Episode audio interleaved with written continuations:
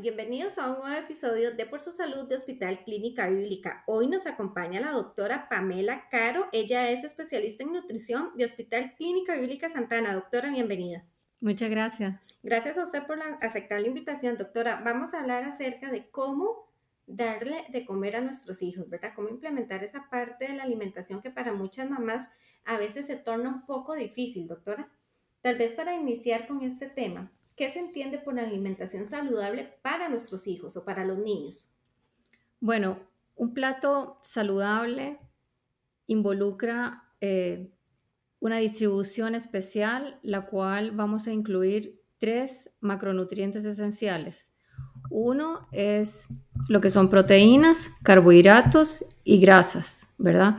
Además, los vamos a complementar con vegetales, ya que nos aportan los micronutrientes y además nos van a aportar lo que son zinc y minerales, ¿verdad? Claro, doctora, muchas veces los niños le huyen, por así decirlo, a los vegetales, ¿verdad? ¿Cómo podemos hacer para incrementarlo o para sustituirlo o más bien para darle esto en la alimentación a ellos a diario?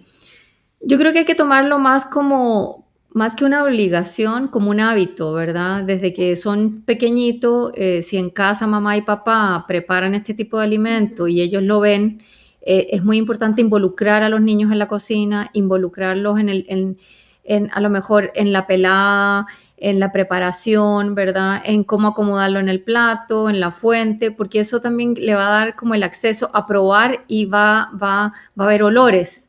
Entonces, todas esas estimulaciones van a ir a cerebro, lo van a estimular y le van a dar ganas de probar. Entonces, el mismo hecho de probar ya va a tener una opción diferente, una manera de verlo diferente a cuando yo lo veo servido en el plato, ¿verdad? Como una obligación. Entonces, lo puedo eh, incluir, por ejemplo, en jugos, ¿verdad? Lo puedo incluir eh, las verduras más como una ensaladita, como que siempre vean colores también, como poner, qué sé yo, tomate, zanahoria, eh, cosas verdes, la lechuga, o sea, incluir todo este tipo de cosas eh, que se vea bonito, ¿verdad? Bueno, exacto, que sea atractivo, sobre todo por el tema de los colores y porque obviamente eh, todas las vitaminas que vamos a obtener de esos alimentos van a ser diferentes y son otros nutrientes. Doctora, también pueden hacer como un tipo de figuras, ¿verdad? ah, sí, bueno, yo... Y sí, yo a mis hijos cuando eran, eran pequeñitos, yo al huevo, por ejemplo, le hacía la carita feliz. Y entonces a la zanahoria lo hacía en forma de flor. Entonces sí le daba como ciertas figuras como para que ellos lo vieran y les pareciera atractivo, ¿verdad? ¿Qué es lo más importante? Que el niño se siente en la mesa a comer. O sea, que no ande caminando y la mamá detrás dándole la comida. Creo que lo importante aquí son los hábitos. Eh, como papá y mamá tenemos que educar a nuestros hijos de alguna manera para que ellos logren ese hábito. Porque si ellos eh, no tienen ese hábito, no van a lograr ni tomar desayuno, ni comer vegetales. Si en la casa no se come vegetales tampoco, nadie lo va a ver, no se van a servir a la mesa. Entonces, todo este, este preámbulo, digo yo, eh, hay que prepararlo el fin de semana, hay que tratarlo de mantener durante la semana para que ellos sigan todos estos hábitos y todas estas reglas que hay en casa, que es la única manera de lograrlo. Claro, doctora, ¿qué otros hábitos alimentarios deben de tener los niños? Bueno, hay muchos hábitos que ellos deben tener, por ejemplo, como el mismo hecho de acostarse una hora, levantarse una hora, eh, bañarse, lavarse los dientes, hábitos alimentarios, es tomar desayuno, es lo principal, porque un niño que se va al colegio, ¿verdad? O va a estudiar y no desayuna, va a tener poca energía, él va a tener un gasto de energía mayor si él va a salir a recreo, por ejemplo, o va a ir al receso, donde va a gastar energía. Entonces, después de ese receso, va a estar cansado, no va a poner atención. O sea, un niño que no toma desayuno no se va a poder concentrar. O sea, hay un montón de, de secuelas, digamos, por ejemplo, exceso de sueño, ¿verdad? Cansancio, ¿verdad? No duermen bien. ¿Verdad? Eh, por ejemplo, van a haber problemas de concentración a la hora de que él tenga que poner atención en clase. Ahorita eh, todo es online, entonces con mayor razón tiene que poner más atención porque incluso hay ruido dentro de la casa ahora, el cual la concentración se necesita eh, tener aún más. ¿verdad? Entonces por eso es muy importante. Hay un bajo rendimiento, es, ¿cómo se llama? académico, si es que el niño no toma desayuno. ¿Verdad? Esas son, esas son, como consecuencias de una mala alimentación. Exactamente. el ayuno en los niños. Ah, sí, claro. O sea, eh, de todas maneras, jamás eh, un niño debería tener ayuno. Pero de ahí parte, ¿verdad? A cuando eres adulto y te visita el adulto y te dice, yo nunca tomé desayuno o yo no estoy acostumbrado.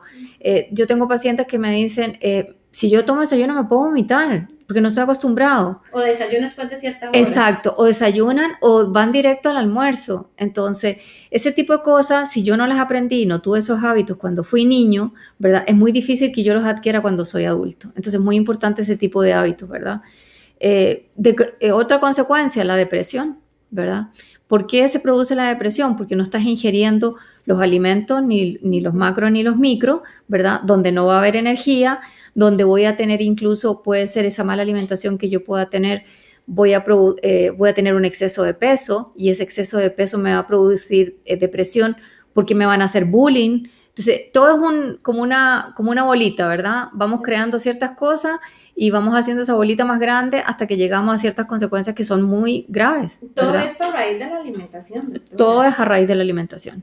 Claro, y que además de esto, ejemplos este, nos podría dar eh, tal vez usted me dice, no, es que yo no desayunaba o no, o escucha personas diciendo, nunca desayuné. ¿Hay algún tipo de ejemplos que usted me pueda dar? ¿verdad? Porque muchas mamás dicen también, mi hijo no le gusta comer en la mañana. Entonces, ¿qué le podemos dar? ¿Qué podemos implementarles? Bueno, yo trataría primero, o sea, si son pequeñitos, de que haya esa, esa estructura en la casa de que se desayune y que todos desayunen en casa. ¿Verdad? O sea, si la mamá sale corriendo y el papá sale corriendo, o salían corriendo, ¿verdad? Ahorita con COVID eh, la cosa ha, cambiado, ¿verdad? Pero ahorita tienen más el tiempo para poder desayunar. Entonces, sentarse a la mesa, preparar todo junto, compartir en la mesa, ¿verdad? Y eso va a hacer que el niño se sienta no solo acompañado, sino que considerado, ¿verdad? Va a sentir que hay que desayunar, que hay que preparar. Entonces, ya él va a tener ese hábito de que lo tengo que hacer, que no me puedo ir y no puedo salir si yo no como. Doctora, perdón, ¿a partir de qué edad le podemos implementar a los niños el consumo de vegetales? Bueno, generalmente, ¿verdad? Eh, después de los seis meses ya empezamos a incluir, acuérdese, estos eh, vegetales ya picaditos, cocinados, ¿verdad? Después de los, del año, ¿verdad? Nosotros ya podemos incrementar mucho más lo que son vegetales y ciertos alimentos que son restringidos antes del año, ¿verdad? Entonces, en realidad, mientras esté cocinado, no hay ningún problema después de los seis meses, ¿verdad? Claro, doctora, y ahorita ejemplos de meriendas saludables, que esto también es un tema muy importante, ¿verdad? Porque no, me comen una galleta o prefieren comerse un paquetito que una fruta y todo lo demás. Sí, eso es muy importante que en la casa la despensa la cuidemos, que no compremos lo que no hay que comprar, porque eh, la ansiedad... Es, que no compremos lo que no tengan Bueno, todas esas galletas que tienen crema, que tienen azúcar, ¿verdad? Porque todo este tipo de cosas eh, a nivel de etiqueta, si uno se pone a leer realmente la etiqueta, tiene muchos ingredientes preservantes y aditivos que no son los adecuados. Entonces, lamentablemente, el niño no se come una, eh, se come un paquetito. Al rato va corriendo y anda ansioso y no sabe qué hacer porque al final no sabe si es un hambre de hambre o es un hambre emocional, ¿verdad? Porque esto, sí, claro, y de estrés, ¿verdad? Está estresado ahora más con este encierro, entonces estoy estresada y voy a la despensa. Entonces, tratar de que esa despensa siempre esté limpia, en el sentido de que tenga alimentos lo más saludable posible. Si no se sabe cuáles son, investigar como mamá y papá para poder proveer lo mejor a esos niños que están en casa. Eh, y darle una merienda saludable, por ejemplo, una fruta, podemos combinar, por ejemplo, un pedazo de aguacate con una manzana, eh, puede ser una manzana y unas almendras, unas nueces, dependiendo la edad. Si son muy pequeñitos, darles como la mantequilla de almendra. Eh, hay opciones. No, hay opciones. O sea, generalmente, ¿qué les, les, ayudo yo en, la combinación? Una combinación de fruta y grasa. ¿Verdad? Entonces yo tengo, por ejemplo, una manzana y almendras. Eh, tengo, eh, qué sé yo, una pera y medio aguacate. ¿Verdad? Entonces, por ejemplo, también le puedo dar, qué sé yo, una ciruela o unas fresas y un pedazo de queso turrialba o dos rebanadas de jamón de pavo. Sí, hay bastantes opciones. ¿Verdad? Sí. Pero entonces siempre tratemos de no buscar harinas, ¿verdad? Porque obviamente las harinas y sobre todo las blancas son las más dañinas porque están llenas de grasa, azúcar y mantequilla. Harina, llámese a los paquetitos. A todo lo que es paquetito. Sí, sí, todo es harina de trigo, ¿verdad? Lo cual tiene un alto contenido de azúcar a la hora de metabolización.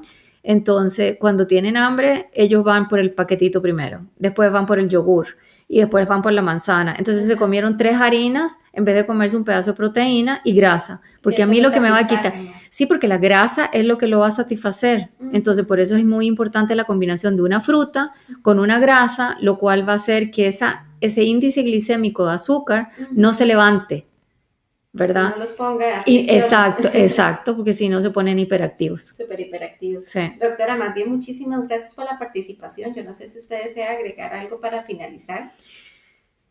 Bueno, que, que mamá y papá se preocupen realmente de educar eh, a sus hijos, ¿verdad? Porque si ellos no lo educan y ellos no muestran esa misma educación, ¿verdad? Los niños no van a aprender de otro lugar. Los niños, nosotros como papás somos el espejo de nuestros hijos. Lo que ve el hijo en casa es lo que el hijo va a hacer, ¿verdad? Entonces, es muy importante que mi hijo me vea a mí comiendo frutas, verduras, no me vea comiendo la hamburguesota, ¿verdad? Que, y no es malo comer hamburguesa, ningún alimento es malo. Eh, lo importante ahí es definir cuál sería lo ideal, ¿verdad? ¿Qué es lo mejor? Y priorizar. Y no enfocarse en qué es malo o qué es bueno. La comida no es mala ni es buena, es una cosa. Esto es mejor por tu salud, esto es mejor para nosotros por tales motivos, ¿verdad? Y no premiar con comida. No voy a llevarte a tal lugar a comer tal cosa porque te ganaste eh, y te sacaste buena nota. Ah, porque hiciste tal. Punto. Sí, súper importante no premiar con comida, porque tenemos la mala costumbre cultural de premiar con comida. Y esa no es la idea. ¿Cuál es la idea? Te voy a premiar y nos vamos a ir a andar en bicicleta. Más bien, ¿qué tengo que hacer? Hacer ejercicio con la comida saludable. Entonces, esos dos los voy a premiar. ¿Cómo? Uno, de que si yo hago mi trabajo, mi tarea, me fue bien en el colegio, saqué buenas notas, ah, lo voy a llevar a la playa. ¿Verdad? Pero no es que lo voy a llevar. Exactamente, un incentivo de que hagan ejercicio, porque el hecho de que estén sentados, ¿verdad? hace que la persona obviamente no va a tener una actividad física ni un gasto calórico. Entonces cualquier exceso que tenga durante el día mm, se va a empezar a tener un exceso de, peso. Entonces vamos a hacer que el niño engorde y la verdad que físicamente se va a sentir mal. Acuérdense que la OMS siempre ha dicho, ¿qué es lo importante? Nuestra salud emocional, física, ¿verdad? Y mental. Claro. Entonces, si yo estoy, tengo un problema, voy a tener un problema en todas mis tres áreas. Entonces lo más importante es cuidar esas tres áreas. Doctora, perdón, una pregunta que me quedaba por fuera es, ¿yo puedo dejar que el niño decida qué quiere comer? ¿O yo como mamá tengo que poner mis reglas y tengo que darle lo que a mí me parece que es mejor para ellos? Así es. Las reglas son las reglas de la casa, como las tuvimos todos. Lo que pasa es que ahora eh, se deja mucho llevar por lo que le gusta al niño. Es que a él le gusta, es que él quiere. Sí, pero a él le gusta y él quiere porque yo se lo permití como papá. Entonces yo no debo ser permisivo en ese tipo de cosas. Entonces, eso vuelvo a lo mismo. No quiere decir que yo no le dé una hamburguesa, eso no quiere decir que se coma unas papitas. De vez en cuando está, está bien, ¿verdad? Pero que no sea porque se portó bien toda la semana, el domingo nos vamos a ir a comer papas fritas y hamburguesas, ¿verdad? Eso es lo importante, que sepa hasta dónde llegar él mismo, porque es por su salud y que entienda que es un tema de salud físico, ¿verdad? Mental. Y emocional. Y emocional. Doctora, muchísimas gracias, de verdad. Le recordamos que ella es la doctora Pamela Caro, especialista en nutrición de Hospital Clínica Bíblica Santana. Si usted desea que la doctora hable sobre algún otro tema de su interés, nos pueden escribir al correo podcast arroba Muchísimas gracias y nos escuchamos en la próxima. Gracias, doctora. Gracias, muchas gracias por la invitación.